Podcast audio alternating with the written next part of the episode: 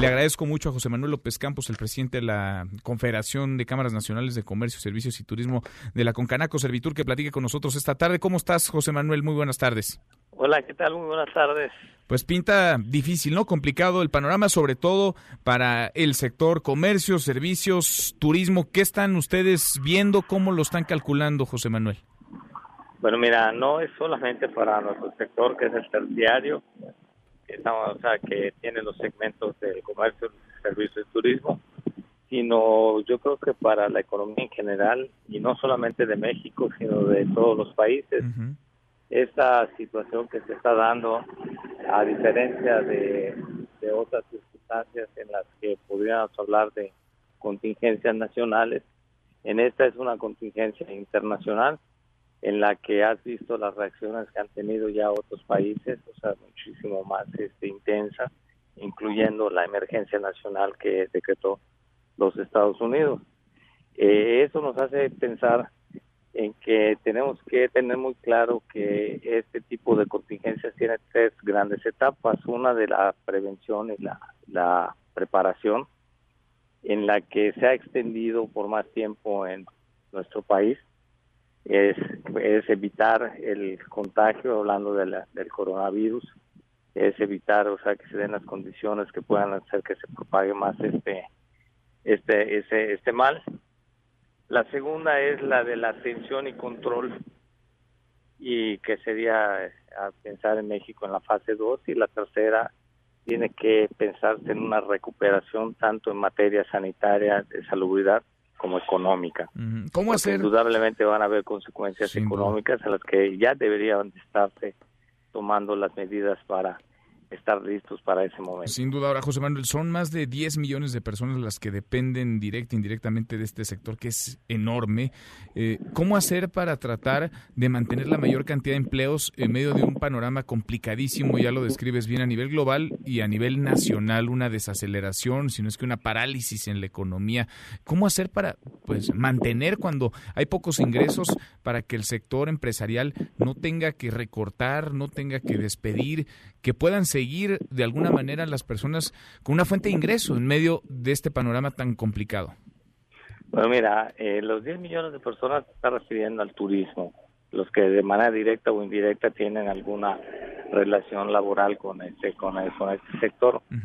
eh, esto eh, va a ser una afectación en todos los países. Nosotros le apostábamos en un principio, antes de que estuviéramos en la circunstancia actual, de que el turismo internacional que se reduciría de como o sea, de ingreso a México se compensaría por los mexicanos que no saldrían al exterior por las circunstancias que se estaban dando.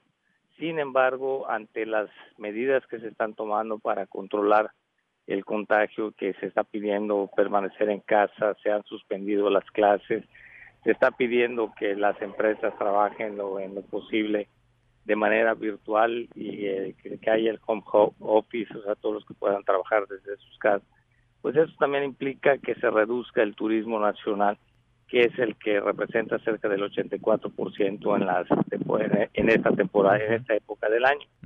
Así que que tampoco se está teniendo grandes expectativas con el turismo nacional, pero esta afectación también se está dando en la en lo comercial eh, va a haber obviamente las compras de pánico han generado unas compras unas ventas adicionales pero que van a ver una retracción en las siguientes semanas y en lo que se refiere a las líneas de producción que se han parado y se han detenido las cadenas este, de proveeduría y todo lo que enlaza las cadenas de valor, pues también va a haber una reducción en la planta industrial y eso se va a reflejar en los empleos. ¿Qué es lo que urge? Urge acelerar el plan de inversión con, con capital privado del que se había hablado desde fines de noviembre de 2019. Urge que este plan nacional de infraestructura se eche a andar, ya no solamente se anuncie. Urge que las inversiones en materia de turismo, en materia de vivienda, en materia de salud y este se eh, generen las este, las inversiones que crearán desarrollo y en consecuencia empleos en nuestro país para que no tengamos una curva de, crecimiento eh, mayor que la que se tuviera el año pasado.